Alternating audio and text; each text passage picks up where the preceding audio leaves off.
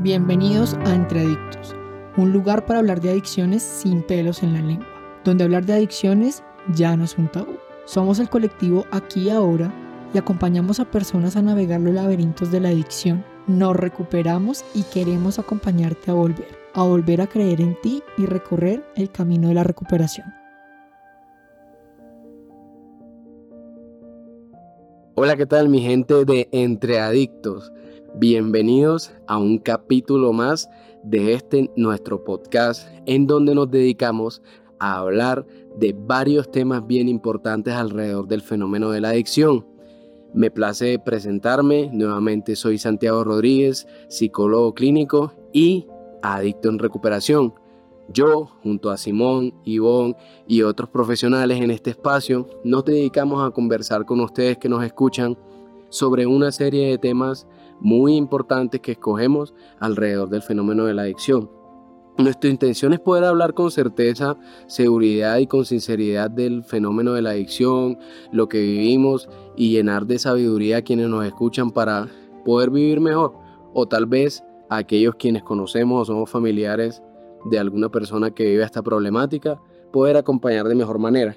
Hoy me place comentarles que me encuentro en compañía de un gran amigo y colega Nicolás, un psicólogo clínico que admiro mucho y también adicto en recuperación. Ciertamente desde mi percepción, una persona que puede hoy enriquecernos en el tema que hablaremos más adelante.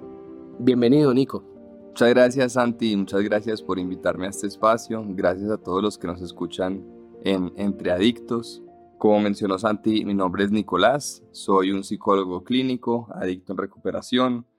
Llevo ocho años viviendo en la sobriedad. También tengo una maestría en, psicología clínica y me alegra mucho poder aportar desde mi experiencia personal y profesional a este podcast. Soy también un oyente de este espacio, entonces me alegra participar de este como un miembro activo. Como bien sabrán, solo podemos mantener lo que tenemos en medida en que lo compartimos con otros y es parte de las razones por las cuales estoy aquí. Gracias, Santi. Así es, Nico. Mantener y conservar lo que tenemos puede ser algo que logremos a través de compartirlo con otros. Hermano, hoy vamos a hablar de un tema bien importante y es los desafíos que nos implica vivir en sobriedad. Y es que, claro, creo que mucho del podcast durante varios temas nos ha hablado acerca de mucho del proceso que implica parar, dejar de consumir, y cómo ese proceso pasa a través, en su momento, de tener que confrontarnos con un montón de cosas. Tal vez algunos encontrábamos una ganancia importante en el consumir porque no nos podíamos mostrar vulnerables y nos tocó aprender a mostrarnos vulnerables. Otros tal vez vivíamos estresados porque éramos unos perfeccionistas de primera y tanto estrés nos pasaba factura y decidimos utilizar una droga como una forma de mantenernos relajados. Muchos otros tal vez teníamos un duelo o alguna problemática a nivel de pareja que ciertamente hacía que el consumo de una droga fuese una estrategia. Pero hay algo de lo que vamos a hablar hoy es cómo el cambio nos pone de frente a un nuevo estilo de vida, a un nuevo estilo de vida que nosotros denominamos la sobriedad. La sobriedad algo que implica no solo el dejar de consumir, sino como bien lo venía diciendo, un estilo de vida que nos conecta con una manera de vivir distinta a la que anteriormente teníamos. En ese sentido, al conectarnos con una forma de vivir distinta a la que llevábamos, ciertamente no solo vamos a tener que enfrentar una vida abstemios de cualquier droga, porque sabemos que no podemos tocarlas, sino también tener que enfrentar un mundo en el que enfrentemos las mismas problemáticas, valga la redundancia, que antes utilizábamos con las drogas y a veces enfrentarnos a una sociedad que no comprende completamente lo que es vivir este tipo de escenarios y lo que es pensar en una vida completamente libre de drogas.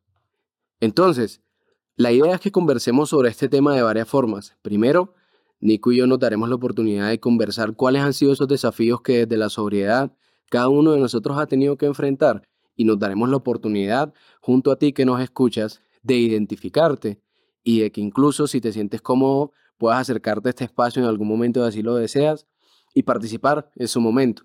A la vez, hablaremos y conversaremos acerca de cómo desde la parte profesional y como psicólogos clínicos podemos entender muchos de estos desafíos que enfrentamos al momento de vivir en sobriedad. Será la oportunidad entonces para como profesionales conversar acerca de, digamos, de manera profesional a qué se deben este tipo de dificultades.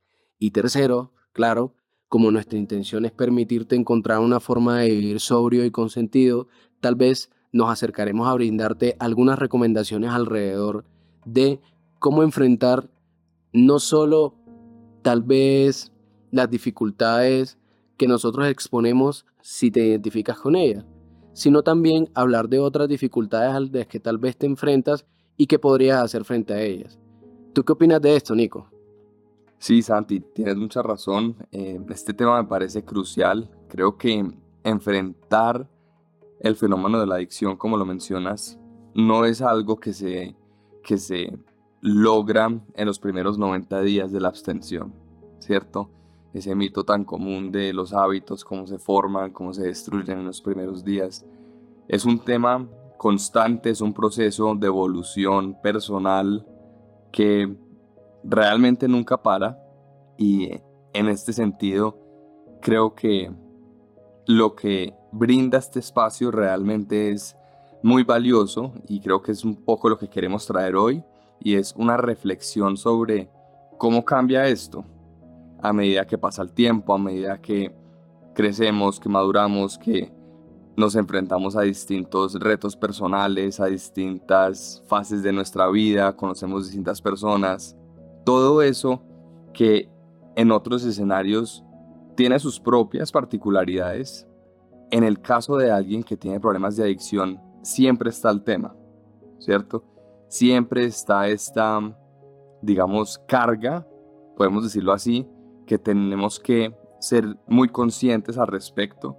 Eh, y creo que es muy importante que, lo toquemos honestamente para, como mencionas, dar un, un, referente personal, también unas recomendaciones profesionales y bueno, unas recomendaciones también más prácticas. Yo quisiera hablar, Nico, acerca de dos desafíos que en particular viví entre varios. Y uno de ellos fue particularmente aprender a divertirme sin drogas. Para mí, el vivir una vida en sobriedad implicó tener que cambiar mi estilo de vida. Para mí la diversión implicaba muchas cosas relacionadas con la vida nocturna, porque hoy en día sigo siendo ese man que le gusta salir, que le gusta bailar, que le gusta estar en un escenario de música con amigos y hablar. Y en particular lo primero que yo sentí fue me voy a convertir en un aburrido. Yo tengo que ir a misa todos los días. y empezar a buscar otros escenarios en donde pudiera divertirme al menos en un inicio en donde tenía que abstenerme de estar en lugares en donde se consumiera droga y alcohol, fue todo un desafío para mí, porque eso me llevó a un segundo escenario de una segunda dificultad de una vida en sobriedad. Y perfecto, probablemente yo sabía que no solo iba a aprender a divertirme en otros planes como un plus, sino que probablemente luego podía asistir a una discoteca con una red de apoyo y cuidarme. Pero luego llegó otro lugar y es el sentirme distinto sentirme distinto en cualquier escenario, porque es que me enfrenté a una vida en la que siento que a veces me siento tonto o me siento desubicado y distinto a otros en donde es muy normal consumir drogas hoy en día o tomar alcohol. Y eso a mí me ha costado, en lo personal, tener que enfrentarme a situaciones de rechazo o de sentirme como el bicho raro o incluso en algunos escenarios sentirme, diría yo, poco hombre frente a algunas mujeres a la hora de tener que conversar con ellas en un plan afectivo de pareja. Porque es que incluso, como me dijo una chica alguna vez, es muy raro un hombre que no tome. Y yo creo que en algún punto eso también me confrontó con mi masculinidad, porque creo que en algún momento genuinamente hubo algo de mi masculinidad que se vio desafiado por el escenario de no tomar, de ser esta persona que no quiere tomar, o que tal vez no quiere estar ya en un plan hasta tarde donde todo el mundo está borracho, o que ya no se siente cómodo en un escenario donde la gente está consumiendo drogas, y tener que enfrentarme al tal vez no ser bienvenido a ciertos planes, o no estar muy bien ubicado en ciertos escenarios. ¿Tú qué opinas de esto, Nico? ¿Qué dificultades has tenido tú viviendo una vida en sobriedad? Aunque bien mis retos son pues bien distintos a los tuyos porque cada persona tiene sus retos particulares, me conecto contigo en cuanto a la parte de las relaciones. Creo que una vida en sobriedad implica muchos retos relacionales y para mí siempre fueron a raíz de la soledad. Este proceso, eh, a lo largo de estos ocho años, ha sido un proceso realmente solo en el cual me he tenido que enfrentar a mí mismo. Relacionándolo un poco a lo que mencionabas al, al principio de nuestro podcast, esto es lo que a mí me llevaba a consumir, la soledad, porque a mí siempre me ha dado muy duro esa parte de estar solo, de aceptarme a mí mismo y en su momento, esos eran los momentos para mí más vulnerables y cuando más consumía, y más consumía compulsivamente. Y este proceso me ha tenido que poner contra las cuerdas en este escenario de soy yo conmigo mismo y mi sobriedad. Por ejemplo, te pongo un escenario, un ejemplo que, me pasó hace poco y realmente es de los que más eh, me ha llegado y es mi aniversario de 8 años que fue este septiembre. Para mí los aniversarios siempre han sido muy importantes, siempre han sido eh, momentos del año significativos en donde me reconecto con mi sentido, en donde la sobriedad toma un nuevo rumbo, en donde puedo reflexionar sobre cómo he cambiado. Y yo esperaba que este septiembre fuera como los últimos siete, fuera un momento realmente alegre para mí. Y me llevé la sorpresa de que no fue así.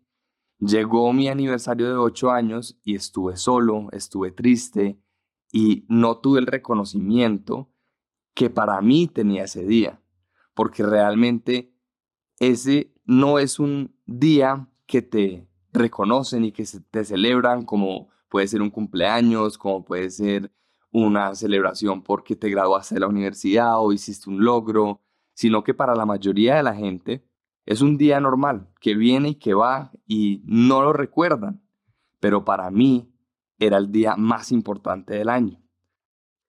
Totalmente, Nico. Y creo que ahora que mencionas eso, yo creo que particularmente a veces los desafíos que vivimos nos ponen de frente no solo a aprender a aceptar la vida tal cual es, sino precisamente confrontarnos con aquellas cosas que nos son dolorosas.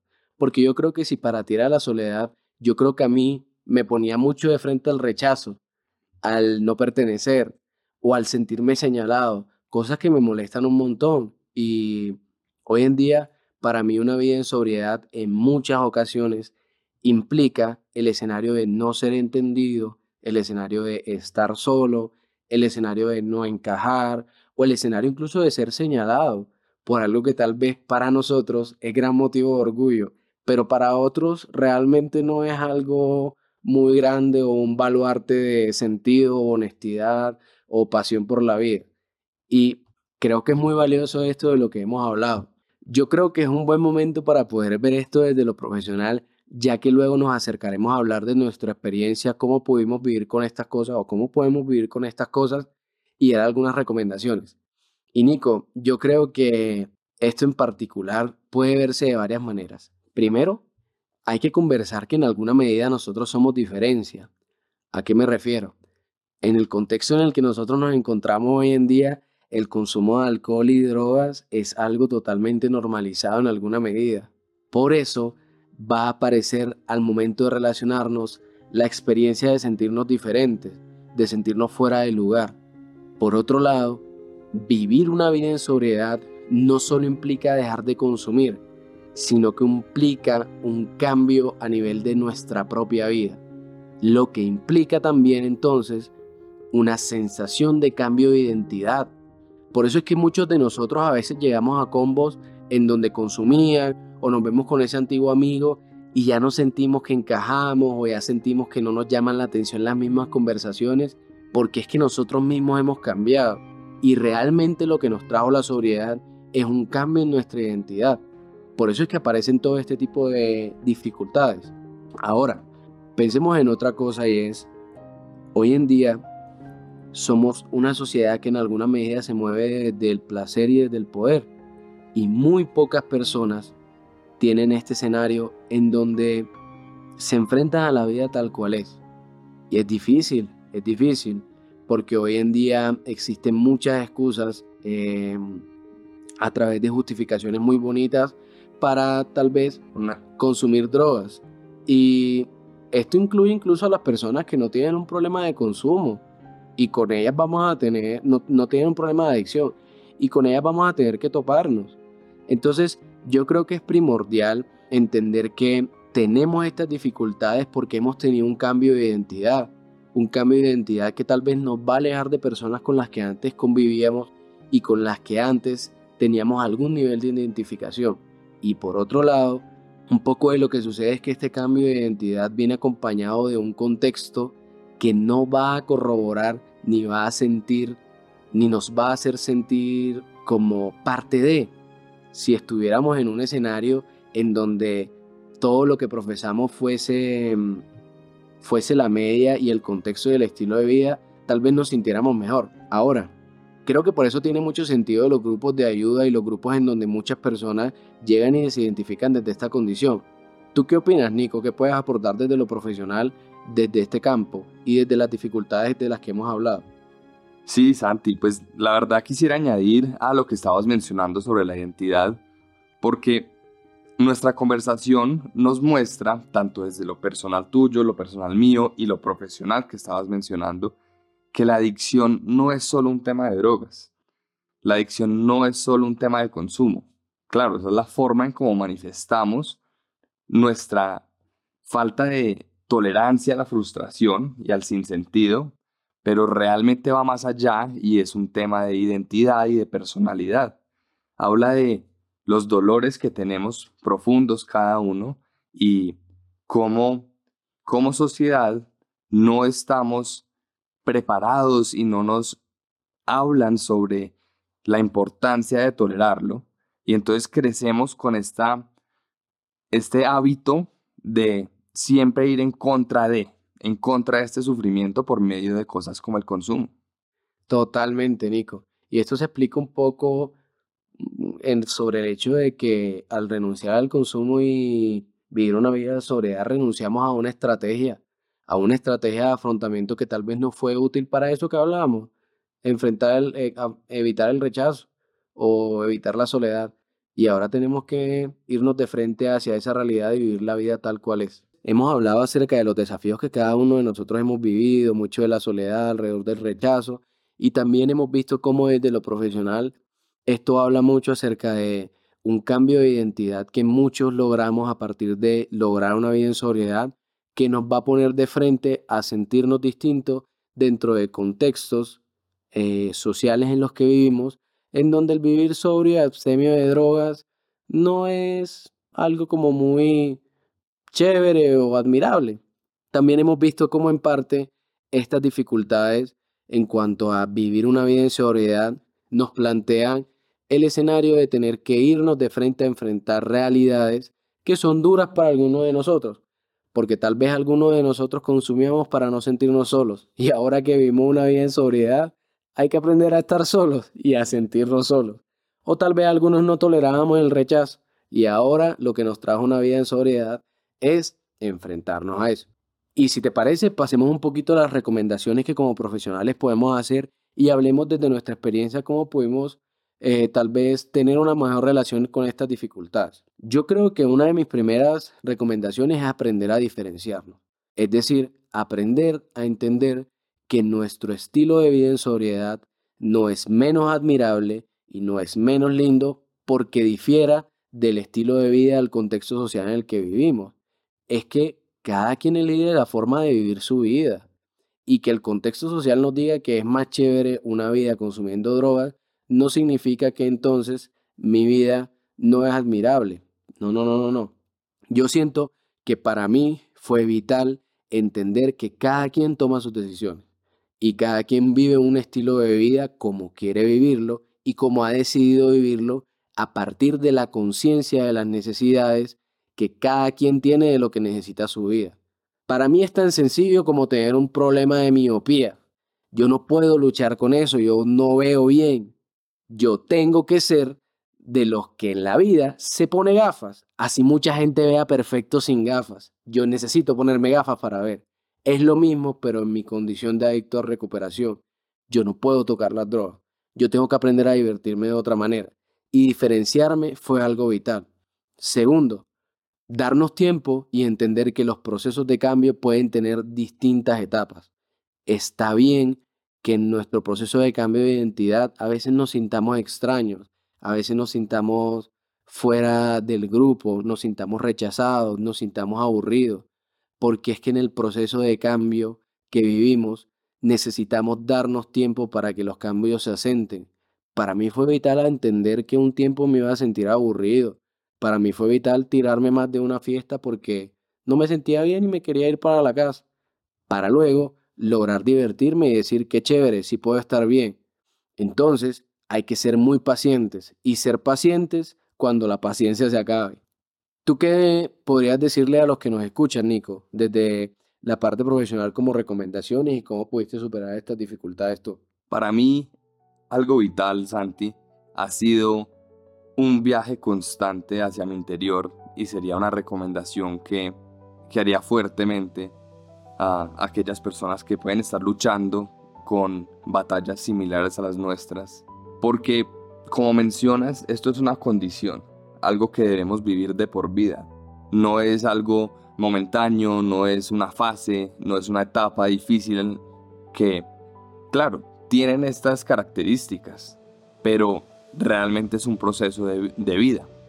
Este viaje hacia el interior realmente se trata de buscar esa, ese dolor, ese dolorcito emocional, ese morado que nos llevaba al consumo. Cuando lo encontramos y cuando lo aceptamos plenamente, podemos aceptar, valga la redundancia, que esto es la raíz de la dificultad, no el consumo en sí. Creo que esto es muy útil por dos cosas.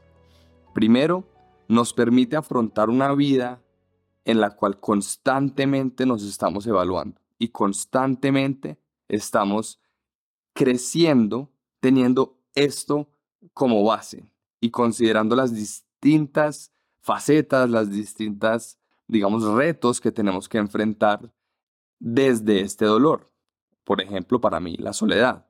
el segundo beneficio de este viaje hacia el interior es que nos aleja del autoengaño, porque nos aleja del autoengaño de, de que el consumo, de, de que la adicción es solo el consumo. Claro. Fácilmente hoy en día yo podría decir, llevo ocho años, ¿por qué no me tomo una champaña en una celebración? ¿Por qué no me tomo una cerveza con este partido? Cosas que cognitivamente, el autoengaño, empiezan a sonar racionales. Total. Empiezan a sonar superfluas. Pero sabemos que no es eso. Porque en el viaje hacia nuestro interior sabemos que detrás de eso me está empujando la soledad me está empujando el no querer estar conmigo mismo y estar bien sin esa cerveza, sin ese vasito de trago para celebrar. Totalmente, Nico. Y es que yo creo que algo de lo que dices me enfrenta a otra recomendación y es entender que cada quien debe buscar la forma de encontrar que su vida sea plácida y tenga sentido. Y esto es algo completamente lograble si eres una persona que no consume drogas. Y me pego de lo que decías del viaje a nuestro interior, porque en parte dejar de huir de lo que nos duele y aprender a ser consciente de lo que nos duele y de las formas en que huimos de ello, nos pone de frente a una vida más auténtica y digna. Y eso nos va a dar la oportunidad inevitablemente de sentirnos bien, de sentirnos plenos, de sentirnos que valemos. Y que en nuestro caso entendamos que esto no se trata de una vida en la que simplemente no consumimos. Se trata de una vida en la que entendemos el impacto que el consumo de drogas tiene sobre nosotros y cómo es una estrategia que utilizamos para salirnos de la realidad, porque hay algo en la realidad que probablemente sea ese dolorcito que no toleramos. Correcto, Santi. Yo creo que todas estas recomendaciones, sí, en últimas las hacemos para las personas luchando con problemas de adicción, pero son recomendaciones humanas, son recomendaciones que nos conectan con la autenticidad y con el sentido yo invito a todos a que, a que realmente vean lo bonito y lo valioso en este proceso, más allá de alejarnos del consumo, sino es la conexión con nosotros mismos. Así es, Nico, totalmente. Y creo que ha sido un espacio muy provechoso. Te doy las gracias a ti por hoy brindarnos la oportunidad de escucharte y a todos aquellos que han estado presentes en este capítulo, recordarles que no están solos, recordarles que este es un espacio en donde pueden acercarse e identificarse con nosotros.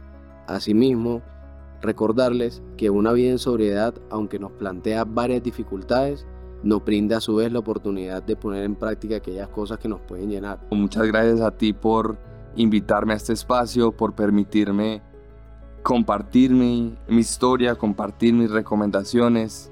Como mencionas, este es un espacio muy bonito y este es un espacio que realmente somos afortunados de poder tener y poder compartir para seguir pasando este mensaje para que sigamos apoyándonos mutuamente entre los que somos partes de Entre Adictos. Totalmente. Síganos acompañando en lo que serán próximos capítulos de este podcast Entre Adictos.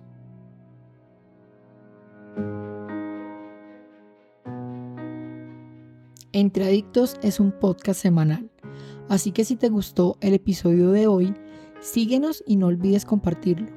Para más información sobre adicciones, ingresa a nuestra página en colectivoaquiahora.org o síguenos en redes sociales como arroba colectivo aquí y ahora. Nos vemos en un próximo capítulo y recuerda, el poder del cambio está dentro de ti.